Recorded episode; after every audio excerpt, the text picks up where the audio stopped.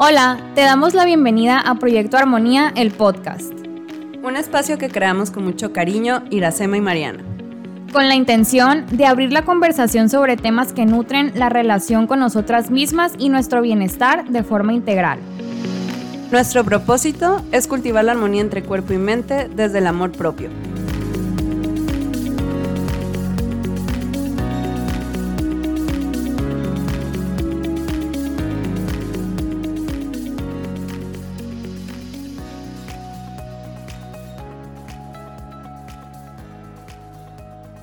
Hola, bienvenidos al episodio 3 de eh, nuestro podcast Proyecto Armonía. Eh, la saludamos con mucho gusto. Aquí estamos Iracema y yo listas para platicar de un tema que nos interesa mucho y que durante todo el año lo estamos comentando en algún momento de nuestras vidas. O sea, como que siempre hay una conversación alrededor de este tema. Entonces, pues el tema del día de hoy se trata sobre este, los retos eh, pues, en temas nutricionales eh, y cómo podemos empezar a reconciliarnos con, la comida y con nuestro cuerpo, eh, entendiendo un poco más de qué van ¿no? este tipo de, dinámicas o de actividades. Entonces, pues vamos a comenzar primero definiendo o platicando un poco sobre qué significa la palabra reto. Entonces, pues aquí les trajimos un, par de, definiciones de acuerdo a, la Real Academia Española, que es pues la que manda en temas de, de lengua. De lengua. Eh, y pues ahorita vamos a ver eh, cómo eso se aplica ¿no? en la vida real o cómo nosotros lo vemos desde nuestra perspectiva. Entonces, eh, hay varios significados, como les decía ahorita. tenemos, por ejemplo, eh, que es una provocación o una citación al duelo o al desafío. También tenemos otra que habla sobre una acción de amenazar, eh, que puede ser también un dicho o un hecho con que se amenaza. Eh, puede ser también una regañina. un objetivo o empeño difícil de llevar a cabo y que constituye por ello un estímulo y un desafío para quien lo afronta. Y por último, una acusación de alevoso que un noble hacia, hacía a otro delante del rey, obligándose a mantenerla en el campo. Entonces, pues si se fijan como que estas, estos significados están un poco intensos, ¿no? Sí, un tanto agresivos. Sí, ajá. Yo me quedaría, por ejemplo, con el primero, con el que dice como que es una provocación a un desafío y con el 5 también, ¿no? Como que mm, algo difícil que se tiene que llevar a cabo y que este eh, tiene un estímulo, ¿no? De por medio, que es lo que logro entender yo, ¿no? Entonces, eh, pues partiendo de estas definiciones, Iracema, nos quisieras compartir que para ti la palabra reto, ¿qué significa? O sea, ¿qué, qué se te viene a la mente cuando escuchas la palabra reto? Eh, para mí, cuando, cuando pienso reto así, eh, por sí solo, pienso en desafío, el poner a prueba tus límites, tus habilidades, algo que, que sí, o sea, por reto entiendo algo difícil de, algo que no es tan... Que no es fácil para todos. No es fácil para todos, no es fácil sobre todo para uno mismo, pero que sí puede ser Em, motivador porque como que está la premisa de que te va a ayudar a crecer o te va a aportar algo, algo al, pasar ese reto. Entonces, eso para mí como que representaría la, palabra reto por sí solo. Ahora, si hablamos ya de un reto nutricional, pues ahí ya cambia un poquito, ya, ya ya el concepto cambia. Sí, lo que viene a mi mente ya cambia un poco. No sé, tú cómo, cómo lo pues representas. Mi, mi, percepción también está como que un poco sesgada, ¿no? Porque, o sea, sí, ya si yo pienso en, en, la palabra reto, se me viene a la mente sí o sí estos retos nutricionales. Sí, lo escuchas más. Lo escucho mucho y, y, por durante mucho tiempo.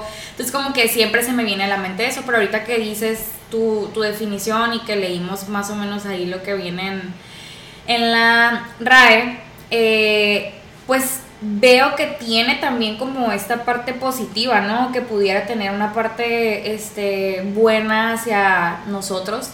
Sí, como aspiracional. Ajá, exacto, porque al final de cuentas día a día tenemos que cumplir con ciertos retos, ¿no? Para mejorar como personas, como profesionales, como familiares, como amigos, como mamá, como papá, ¿no? Entonces creo yo que la, que la palabra reto sí puede tener una connotación muy buena y que al final de cuentas todos hemos pasado por retos en nuestra vida, pero sí mi opinión está muy sesgada pues con este tema porque para mí hablar de retos nutricionales es como sí un tema que no que me incomoda a veces pues. Entonces eh, sí lo veo así ya aterrizándolo un poquito más al tema de los retos nutricionales, que pues es el, tema del que vamos a hablar hoy, sí siento como es como esta pelea contra ti mismo, mm. Pero a la vez también contra los demás, ¿no? Porque a veces hay mucha como que competencia al final de cuentas, pues de eso se porque hay un ganador. ajá, porque hay ganadores o porque tienes que eh, cumplir con ciertas metas, ¿no? Que a lo mejor en estos casos tú solita te los pones, pero pues también depende mucho de dónde venga esa reflexión, ¿no? O ese deseo. Entonces, eh, pues puede tener una connotación muy buena, ¿no? la palabra reto o el hecho de tener o hacer retos, pero en este tema a lo mejor como que sí está ahí medio... Sí, como que puede... confuso si, si lo ves a lo mejor desde lejos, parece una competencia, ¿no? Porque hay un premio, ahora hay premios, este, hay un ganador, una ganadora, o, a lo mejor tres. Eh, en cierto periodo de tiempo se va a hacer, estas son las reglas del juego, eh, que a veces eh, es pérdida de peso. Sí, la mayor parte del tiempo. Y como que parece una competencia, y sí, en todas las, en las competencias, pues uno como de forma individual dice, bueno, me voy a enfocar en mí mismo, eh, yo soy mi, mi propio, ¿cómo dice? O sea, yo soy mi propio reto, yo, soy, yo soy quien me tengo que superar a mí mismo. Sí, tengo que ser mejor que yo ayer. Ayer, pues, ajá. Entonces sí, pero como que a veces no tenemos en cuenta que un reto puede ser también esta competencia, ¿no? O sea, como que... Eh, en términos de, marketing es como un es por ti, eh, tu mejor versión. Tu mejor versión. Y sí, pero también como tener en claro que sí funciona como una competencia también. o sea, sí, sí, sí. porque al final de cuentas, como dices, eh, la parte como una de las partes claves de los retos es que hay un ganador, pues. Entonces, pues ni modo que compitas contigo misma y pues ahí no entra la parte del ganador, o sea, si estás compitiendo con otras personas porque pues vas a ganar o vas a perder, ¿no? Entonces sí está esta idea de que tengo que bajar más que la otra. Si me metí al, reto con mi amiga o con mi hermana, pues tengo que bajar más que mi hermana o tengo que bajar más que mi amiga para ganarme el premio, ¿no? O tengo que tener más cambios corporales para ganarme el premio del primer, segundo, tercer lugar, ¿no? Sí. Entonces, sí, al final de cuentas, eh, sí implica, ¿no? El, el como cambiar es, ese, esa definición de compito conmigo misma a empiezo a competir con otras, ¿no? También. O sea, tenerlo, no que esté mal o bien, sino tenerlo consciente que también está en la mesa. O sea, porque o sea, ahorita me puse a pensar retos en el área de, psicología. Sí hay retos, ¿no? Como retos de amor propio, retos de autocuidado, pero no se me viene a la mente si hay ganadores porque no me ha tocado ver uno porque es difícil medir este tipo de situaciones, o sea, no hay un número de que... O sea, al final de cuentas hay alguna probabilidad de que eso en alguien afecte, ¿no? A lo mejor un reto para, para practicar más más veces en la semana o en el mes el autocuidado, pues difícilmente va a dañar, ¿no? O sea, va, va, a haber como un resultado negativo en la persona. O por ejemplo, estos retos que en ocasiones también, o sea, a ti como que te gusta de que de la lectura, ¿no? De a ver, hay que leer un libro al, mes, ¿no? O tantos libros al año, entonces... Que hasta eso los cuestiono a veces. Ajá, sí, pero te digo, eh, difícilmente como que puede haber realmente un resultado negativo, o sea, a lo mejor simplemente, bueno, no los leí, sí me, me agüité poquito, pero ya a nivel psicológico a lo mejor no es tan, tan dañino, pues. Y tampoco hay como el monitoreo, o sea, no hay como un monitoreo como tal, que es como si fuera de autocuidado, porque yo sí he hecho 21 días de autocuidado, no estoy preguntando, pero, pero sí, te cuidaste. Sí escribiste en el diario, ¿verdad? o sea, no. Es ya como que un proceso muy personal y de cada persona a su ritmo, ¿no? Sí. Entonces a lo que voy es que con estos retos nutricionales sí hay una gran como probabilidad o posibilidad, perdón, de que de que algunas personas lleguen a tener este eh, resultados negativos a nivel emocional y a nivel este incluso físico también, ¿no? ¿Y por qué digo esto? Porque realmente en, la parte nutricional, en la consulta, o sea, pues yo me doy cuenta de muchas cosas, ¿no? Sí. Y he tenido a lo largo de, estos años eh, trabajando en, el consultorio muchas pacientes que, que van después de haber hecho retos, a lo mejor por un mes, por dos meses, por un año completo, que traen muchos temas de, culpa, de restricciones, físicos también, porque pues, la restricción lleva a una deficiencia nutricional también. Entonces, eh, sí tiene alguna implicación pues en, estos temas eh, físicos y emocionales. No en todas las personas, obviamente no todos tenemos como eh, los mismos factores que van a desencadenar o van a detonar esas conductas, pero sí hay una gran este, prevalencia, ¿no? de, estos temas posteriores a los retos.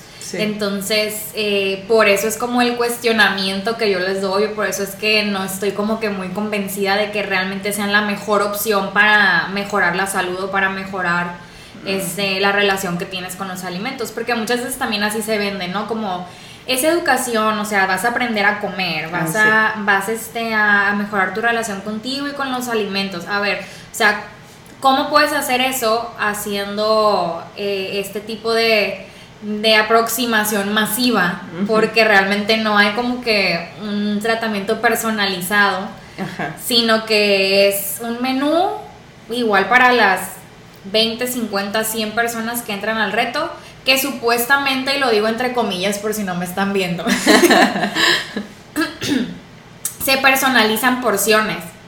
Pero muy rara vez realmente pasa eso. O sea, yo he platicado así con personas que a lo mejor la mamá, la hermana, la tía y la abuela se metieron al reto y las cuatro tienen el mismo menú y las mismas porciones que ellas mismas se dan cuenta, ¿no? De que, ay, ¿cómo mi abuelita va a estar comiendo lo mismo que yo, no? O como mi mamá que tiene, que trabaja y que va al gimnasio y yo a lo mejor que no tengo tanta actividad física, vamos a comer lo mismo.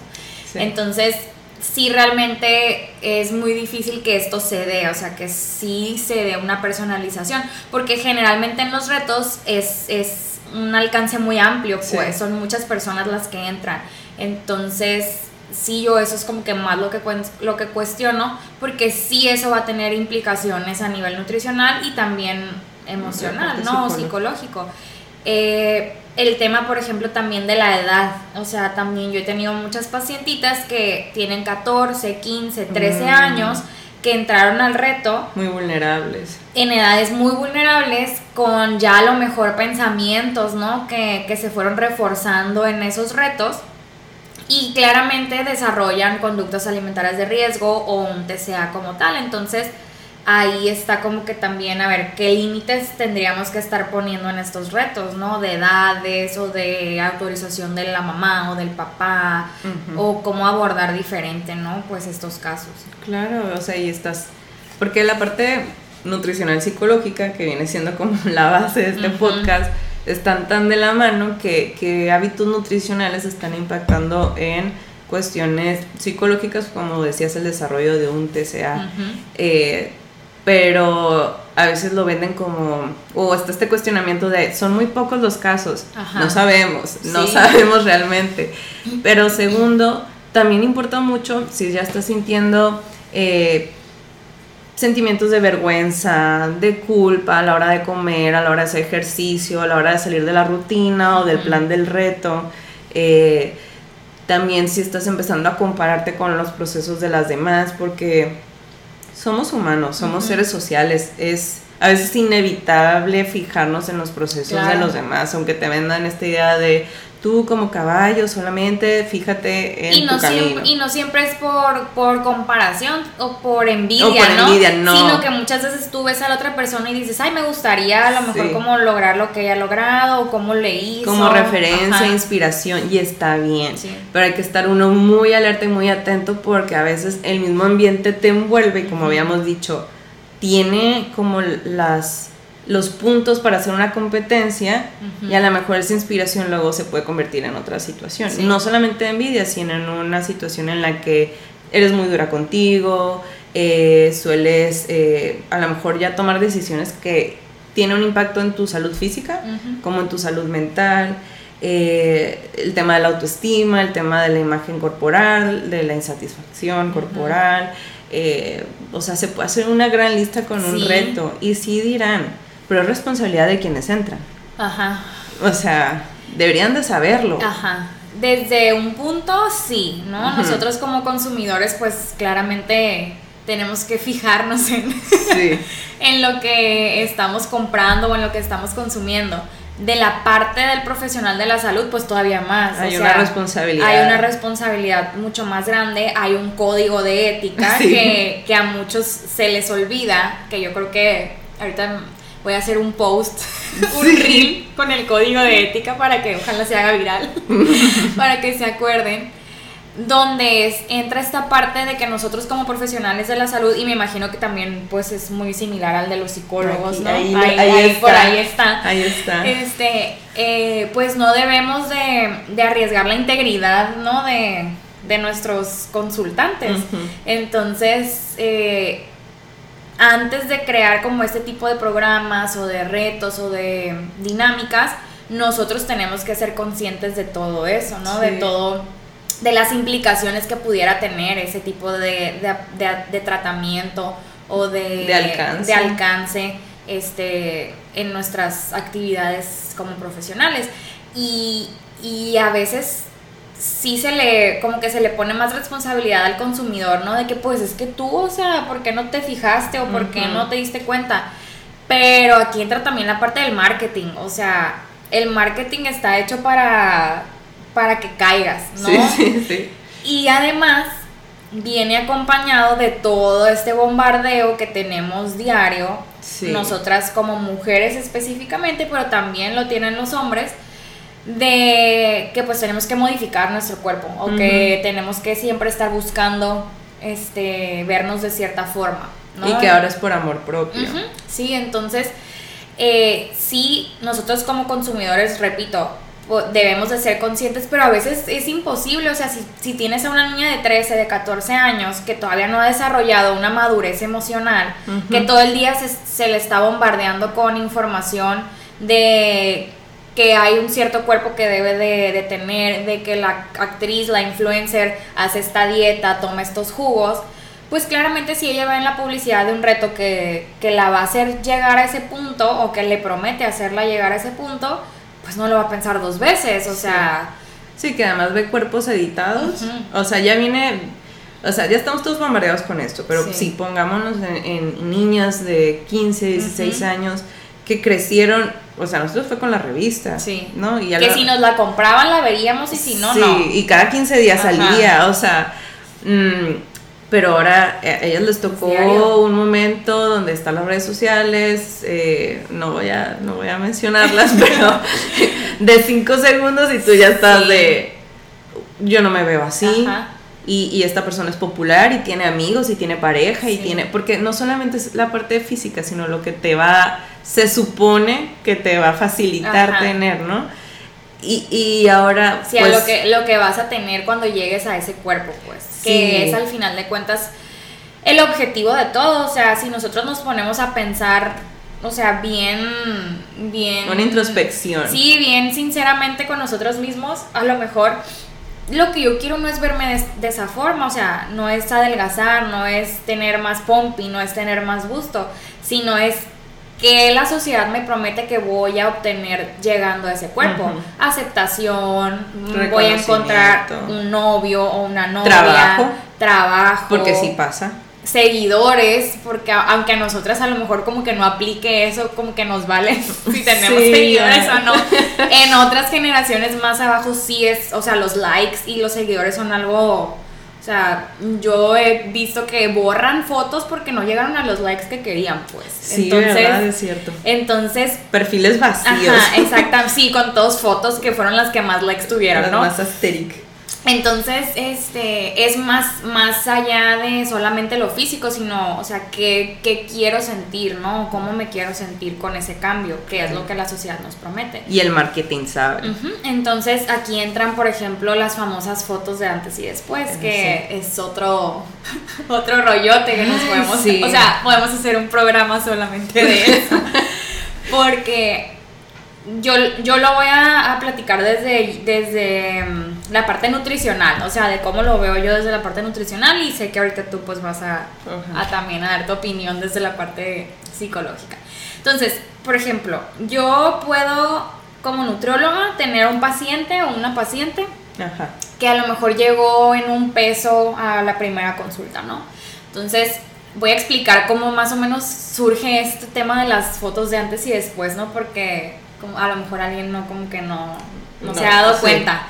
Entonces, yo como nutrióloga, si, si mi consulta es a lo mejor enfocada en pérdida de peso o si mi consulta es peso centrista, pues mi éxito se va a medir en qué tanto baje de peso a mis pacientes, ¿no? O qué cambios tengan en su cuerpo este, en el proceso en el que yo los tenga. Entonces, pues para yo hacerme publicidad, entonces tomo la foto al inicio del- del- de la consulta y una vez que el paciente refleje cambios físicos de pérdida de peso o de pérdida de grasa y aumento de masa muscular, como lo quieran ver, vuelvo a tomar otra foto y entonces subo a mis redes sociales la comparación, ¿no? De vean, o sea, yo como nutrióloga lo que logré con este paciente. Y claro, también le, lo felicitan, ¿no? O sea, Sí, de sí. por su esfuerzo, por su fuerza de voluntad y todo lo que quieras. Entonces, ¿qué pasa con esas fotos? Tú como espectador, pues ves El cambio. tal cual el cambio del antes y después, que a lo mejor pasó un mes o tres meses o un año o lo que sea, pero tú no estás viendo todo lo que pasó detrás de esas fotos, o sea, que a lo mejor fue una dieta muy restrictiva, que a lo mejor hubo pastillas de por medio, a lo mejor hubo ejercicio en exceso, conductas alimentas- alimentarias de riesgo, eh, depresión o algún tema emocional que también, Ansiedad. ajá, ansiedad, que también influyó en, en esos cambios, ¿no?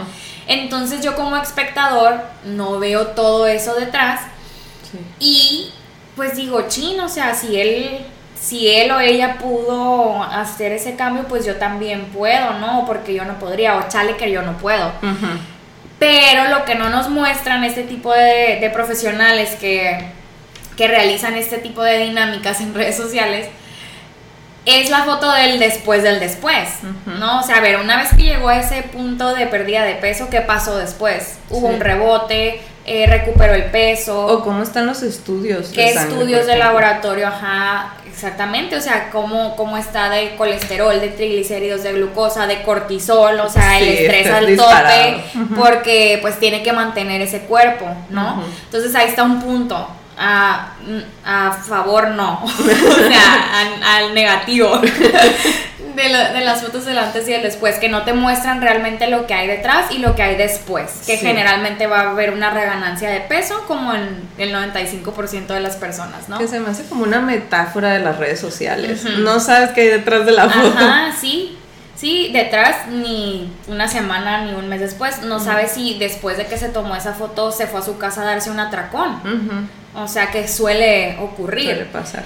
Después de la cita. después de la cita, de que, ay, ya por fin me tomó la foto, ya bajé lo que tenía que bajar, ahora sí me premio, ¿no? Y, y, o sea, y ahorita, o sea, así como hiciste la frase, me pone a pensar como, qué presión saber que al día, que al día de mi cita me van a tomar foto. sí, o sea, Más si tengo una situación de, de inseguridad. sí, no, la verdad es que yo no sé, o sea, nunca en mis años de, de consultar se me ocurrió hacer eso, o sea, ni cuando estaba todavía en, en el otro lado, en el lado oscuro.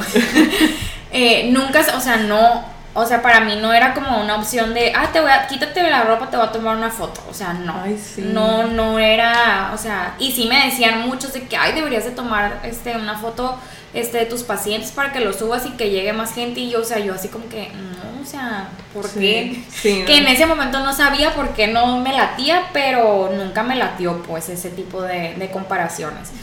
Eh, y otro punto también, este, para, como para reflexionar en el, en el tema del- de las fotos del antes y el después, es que tú como, como espectador también, si, te, si tú estás en, en el estado físico que está la persona en la foto del antes, pues entonces empiezas a pensar, entonces mi cuerpo pues no es, no es suficiente o mi cuerpo no está bien porque está en la foto del antes, Sí. ¿no? O si estás todavía a lo mejor con un cuerpo más grande o con un porcentaje de grasa más grande que la foto del antes, pues dices tú, no, pues o sea, estoy... ¿Y qué tal si mi después es su antes? Ajá, exactamente, pues, o sea, estoy peor.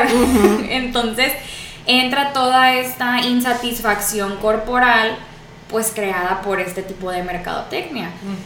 Y ahí, pues, yo creo que es muy difícil a lo mejor como que tú hagas conciencia, obviamente sí, trabajándolo en terapia y lo que tú quieras, pero si eso sigue, sigue siendo lo que ves todos los días o si siguen bombardeándote, va a ser muy difícil que realmente entiendas o, o- o lo puedas llevar a la práctica, pues. Entonces yo creo que aquí también entra el, el, ok, sí, cada quien es responsable de lo que ve, cada quien es responsable de lo que hace, si se mete o si no se mete a un reto, pero nosotros también como sociedad, o sea, ayudar un poquito en esas decisiones, o sea, empezar a ser un poco más conscientes y, y tratar como de cuidar un poco más lo que compartimos Ujú. como profesionales de la salud.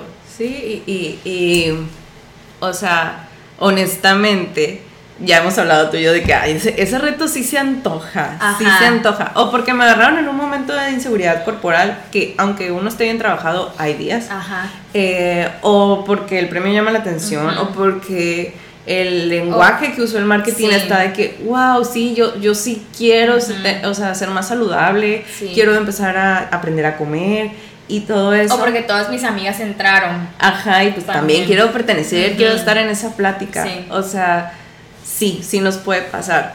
Pero sí hay una responsabilidad colectiva también. O sea, sí, tanto del consumidor, sí como profesional, pero también como sociedad, porque eh, ahora que soy mamá y pienso de que tengo una niña, Ajá. eh, digo, uy, ¿cómo lo voy a proteger de estos mensajes? Sí, Y yo que nunca tenga celular, sin ningún, que nunca Sí, tenga, o que con sus propias amigas, pues, que Sí. van a platicar de eso sí o sí. Entonces tenemos una responsabilidad también con los niños, o sea, con los futuros consumidores. Sí, porque, o sea, eso claramente desde casa a lo mejor se puede trabajar, como dices, desde chiquitos, trabajando con su imagen corporal, con autoestima, con autoconocimiento.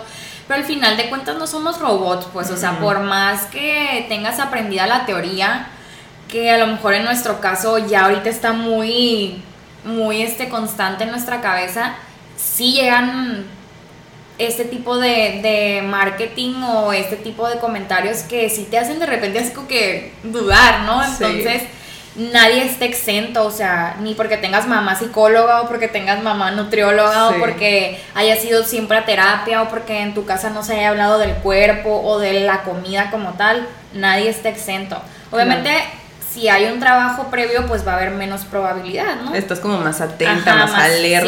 Sí, pero aún así, o sea. Un día que te agarran cansadita, Sí. con el ánimo bajo, o sea, ahí está la O situación. un día de, de, de, un- de insatisfacción corporal, o sea, Ajá, que andes sí. en tus días o cosas así. Sí, o sea, y, y, y todo esto, o sea, mencionaste varias implicaciones en la parte nutricional, pero están súper enlazadas con, la, con las psicológicas, o sea, eh, lo que agregaría, yo digo que sería como la parte, ahorita también hablando de los niños, una niña, un niño que ve a su mamá y a su papá en un reto, todos los mensajes que está Sí. recibiendo, ellos aprenden observando, aprenden con el ejemplo. Entonces, si mamá dice que, ay, y, y se ve cómo se agarra su cuerpo y dice, me faltan todavía dos, tres kilos, o sea, todos esos mensajes también los recibe. O sea, si es una cadenota por una decisión, o Sí. sea, ahí es por eso que, que es importante la parte de la ética, por algo Sí. está, o sea, está muy bien pensado los códigos éticos y creo yo que todavía hacen como revisiones para actualizarlos. Sí, sí. y también como se agregaría algo más en la parte eh, psicológica de, de, las, fotos ah, y de las implicaciones de los retos, pues es esta parte de, y repito, la comparación, o sea, ya, ya hemos dicho ahorita también de que si nos agarran en un momento vulnerable, se pueden detonar situaciones incluso de años atrás, o sea, y, y estas conductas alimentarias de riesgo que también son muy aplaudidas y aceptadas en redes sociales. Normalizadas. Normalizadas en retos que los ven como una forma de, esa persona tiene fuerza de voluntad, o sea... Mm, se esfuerza. Se esfuerza, claro que sí se esfuerza. se está bastante. Bastante. Pero a veces ese esfuerzo es reflejo de una obsesión o de, o de un trauma psicológico con su cuerpo, con la comida. Entonces, pues está, es, ay, es que es todo, es todo un iceberg, es un iceberg, o sea, lo que nosotros vemos en la puntita que es el reto, a lo mejor, o sea, todo lo de abajo que no se ve es, es que desde, desde la raíz de, esos retos está el problema, o sea, ¿por qué querrías hacer un reto para bajar de peso? O sea, está bien, se vale querer bajar de peso, como lo hemos dicho siempre, o sea, no estamos peleadas con eso. Pero cuál es el motivo, cuál es la razón, de qué manera se estás abordando esa situación. Segundo, el hecho de, asumir que, que, necesitamos ciertas porciones en el día. Cuando cada día es diferente. Cuando cada día es diferente, cuando cada cuerpo es diferente, cuando hay muchos, muchos factores que van a intervenir en eso, pues ahí está otro puntito también como que a reflexionar. Tercero, o sea, no todas las personas neces bueno, más bien no todas las personas van a bajar de peso o van a cambiar su composición corporal por alimentarse de una manera diferente. Y en este caso, que es una alimentación restrictiva, pues menos, o sea, vas a causar una alteración metabólica, hormonal y de nutrientes cañona. O sea, o sea, estamos hablando de cortisol, la, la hormona del estrés, eh, todas las cuestiones del ciclo hormonal también en caso de las mujeres. Sí, de una alteración en, en, la grelina y en la leptina, que son estas hormonas que nos mandan las señales de hambre y de saciedad. O sea, es un gran impacto físico y mentalmente. O sea, dirás, ¿cómo se ve mentalmente? Personas irritables, enojadas, eh, estresadas, angustiadas, abrumadas personas que a lo mejor se... Sin energía. Pasaron, pasaron de estar o sin energía o muy reactivas o, que se aíslan también. O sea, nos ha tocado casos donde no van a comidas porque... O llegas con tu tope, o ya hace nada. Que hacer tu tope requiere tiempo, o sea Sí, al final de cuentas, pues vamos a lo mismo. Un cerebro malnutrido, pues no trabaja ni piensa igual que un cerebro bien nutrido. Entonces, hay muchas señalizaciones ahí que van a, que van a faltar y que muchas veces eso es lo mismo que los mantiene como en ese ciclo. Porque quienes nos estén escuchando y que hayan entrado a un reto, nos van a poder confirmar que si entras a un reto, no entras nada más un mes o sea, mínimamente estás en tres, cuatro retos seguidos porque sigues, o sea, obviamente en el primer reto no llegas a la meta, entonces, o a tu objetivo, entonces pues te metes al que sigue y al que sigue y al que sigue. Y así hay personas que tienen años dentro de los retos, ¿no? Sí. que, además son accesibles. Además, o sea, algo que que también es parte del marketing es que son accesibles. A lo mejor te cuesta entrar a un reto de un mes, lo mismo que te cuesta una consulta con, con, tu nutrióloga, con tu psicóloga. Y pues obviamente no, o sea, no comparas el gasto, ¿no? Entonces, pero pues obviamente la consulta es personalizada y estos retos no. Entonces sí, realmente como te digo, o sea, es todo un iceberg de, de situaciones que se tienen que, que analizar y que reflexionar pueden decir, ay, qué exageradas, pues, o sea, es un reto, o sea, X, no pasa nada, nomás lo quiero por las recetas, ¿no? Nomás lo quiero ver si me gano el premio. Sí, a lo mejor para ti es algo X y no te afecta, pero para otra, otro porcentaje de esa Hemos visto la otra cara. Ajá, sí es un, un tema que, que, afecta bastante, ¿no? En, en, muchos ámbitos en, en la vida. Entonces, pues, o sea, con esto queremos decir que sí hay que tener como como profesionales de la salud, como reflexionar un poquito este, si realmente es mayor el beneficio que van a obtener mis pacientes de, de las cosas negativas y pues preguntarnos o cuestionarnos cómo se vería a lo mejor un reto nutricional o psiconutricional sin que el objetivo fuera la pérdida de peso. O sea, que podríamos trabajar en ese tipo de, de, situaciones, porque al final de cuentas los retos yo creo que son una, una actividad o una dinámica que puede funcionar, o sea, que puede motivar, como lo dicen los, las, las definiciones, este que puede ser como este estímulo de quiero lograr esto, quiero a lo mejor mejorar esto, pero no tiene que ser enfocado en pérdida de peso. O sea, si realmente tú como nutriólogo o nutrióloga quieres mejorar la relación que tiene tu paciente con su cuerpo y con los alimentos, ¿Puedes hacer un reto? Sí, sí puedes hacer un reto, pero ¿de qué otra manera lo, lo manejarías, no? Sin que el objetivo sea la modificación corporal. Sí. Y que ahí podría entrar también como la, psicología, ¿no? O sea, de la, a la par. ¿Por qué? Porque podríamos trabajar cambio de hábitos, ciclo de sueño, este, temas eh, de imagen corporal, de autocuidado, ¿no? De cómo este, crear un poquito más de conciencia respecto a los alimentos, los nutrientes, cómo elegir a lo mejor en este momento qué necesito, qué no me va a hacer a lo mejor bien sin enfocarnos como tal en, pérdida de peso. Sí, o sea, sería, o sea, revolucionar esto, o sea, modificarlo y sabemos que, es un gran trabajo, porque a veces ya está la fórmula hecha y, es muy fácil. Sí, y como hemos hablado en episodios anteriores, cambiar de este enfoque no es tarea fácil porque tiene muchísimas implicaciones para el profesional. Sí. Entonces, por esta parte del profesional, sería como nuestras recomendaciones, sí, cuestionar tu intención con los retos, eh, ver qué modificaciones puedes hacer para cuidar de, de tus consultantes, porque hay una responsabilidad ética. Y por la parte del consumidor, ok, está este reto y a lo mejor todavía no existe estos retos ya eh, como muy conscientes, muy integrados, estas dos partes psicológicas y nutricional eh, y ese reto me llama. Me gusta la dinámica, me gusta a lo mejor también la comunidad, porque también te puede gustar la comunidad. Eh, el apoyo. Sí, o sea, ¿qué hago ahí? O sea, ¿cómo me protejo? ¿Cómo me cuido? Y aquí, pues sí, nuestra recomendación es conocerte. Conocerte, estar muy atento de tus detonantes, estar muy atento de si cómo te sientes en el día, o sea, cómo te sientes al entrar al reto y cómo te estás sintiendo durante y después, o sea, porque si, si, nada más recuerdo el inicio. Sí, pues todos empezamos motivados cuando iniciamos algo. La mayoría, entonces, este, eso sería también como el kit de seguridad de, de voy a entrar a un reto y y a lo mejor sí detecto que, la meta sí es la pérdida de peso, pero a mí no me importa ganar, a mí no me importa ser quien más baje kilos, por ejemplo pero a lo mejor estamos semana 3 y ya estoy sintiendo que, uy, ya, tengo, ya tengo ciertos pensamientos o, ya me di cuenta que comí algo fuera del reto y me estoy sintiendo culpa o ya estoy pensando en que debo de ir rápido al gimnasio cuando a lo mejor voy a salir a trabajar hasta las 8 de la noche. O sea, como estar muy atento a esas señales.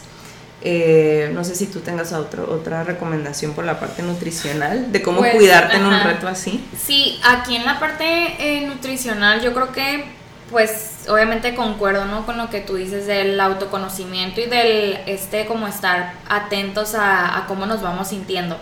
Pero también en la parte nutricional, o sea, yo me fijaría o me gustaría que ustedes se fijaran en, a ver, qué menú me están dando, qué porciones me están dando.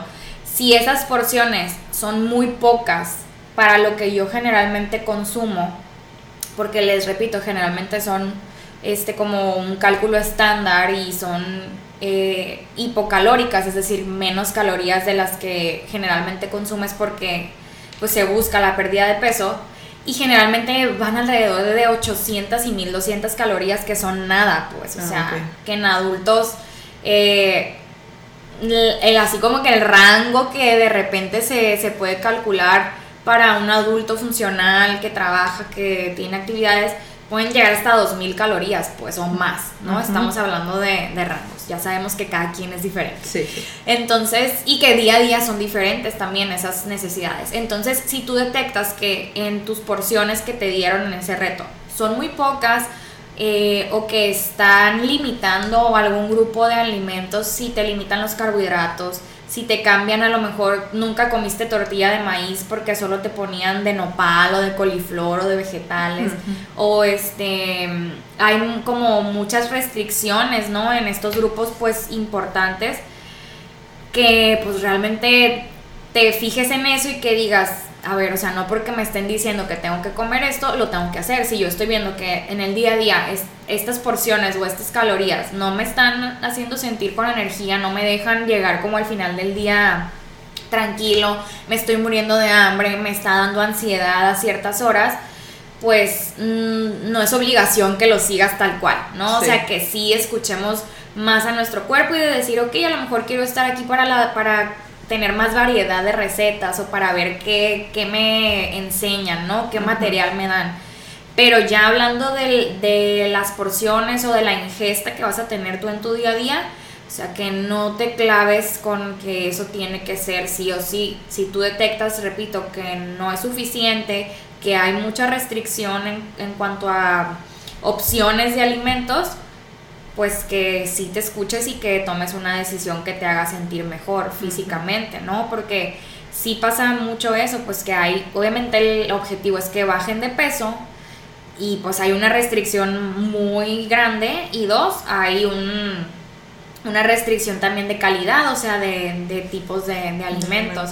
Entonces, pues esto no nos lleva a ningún beneficio al final de cuentas. Vas a pasarte todo el reto de malas, como decías ahorita, vas a pasarte sin energía, con episodios de ansiedad que al final de cuentas no es ansiedad, es hambre exagerada, es hambre acumulada. y, y esto pues también afecta en, el, en la relación que tenemos con los alimentos, porque si al final de cuentas la nutróloga me está diciendo que en vez de tortilla de maíz yo me coma la de coliflor o la de nopal o la de vegetales, pues yo concluyo que es porque la otra es mala o porque la otra engorda, ¿no? Entonces, cuidar mucho como estos pensamientos y estas conclusiones que voy haciendo de acuerdo a esas recomendaciones. Eso sería como de la parte nutricional, cómo pudiéramos eh, eh, protegernos un poquito. Sí, sí, si uniera como estas dos partes, como que lo que podríamos resumir es que sería entonces en este kit de seguridad eh, autoconocimiento, atención plena y flexibilidad, porque no todos los días son iguales, no todos los días somos iguales y pues hay que estar muy atentos a estas señales. Entonces, pues yo creo que con esto, es, con esto está, estamos bien. Ya se, se van bien aleccionados, porque al final retos siempre va a haber, o sea, hay que, hay que ser este, realistas. Los, los, retos, o sea, siempre van a existir, los retos son una fuente de ingresos muy fácil, muy, este, ¿cómo decirlo? Sí, pues muy... Es que sería la palabra. Sí, fácil. Muy fácil, sí, o sea, realmente es fácil, pues. Entonces, una vez que, que te posicionas, ya. Sabes que tienes a tus clientes cautivos, ¿no? Entonces, siempre van a existir. Hay retos que no se enfoquen en pérdida de peso, sí, sí los hay.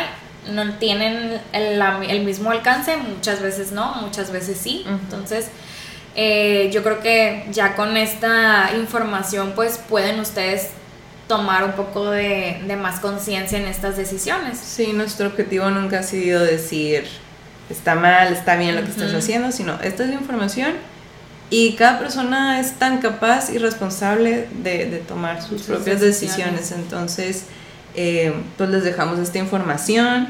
Eh, si saben de, retos conscientes con atención plena y flexibilidad, nos platican. Sí, compártanoslo. Sí, sí, nos va a dar mucho gusto ver el cambio. Entonces, bueno, pues les, les deseamos una linda tarde, una linda noche en el momento que nos estés escuchando. Sí. Y pues nos vemos en el siguiente episodio. Bye bye. Bye. Muchas gracias por acompañarnos. Si quieres ver más de nuestro contenido, síguenos en nuestras redes sociales. Nos puedes encontrar en Instagram como Proyecto Armonía MX, nutrióloga.mariana Cervantes y amablemente MX. Nos vemos en el próximo episodio.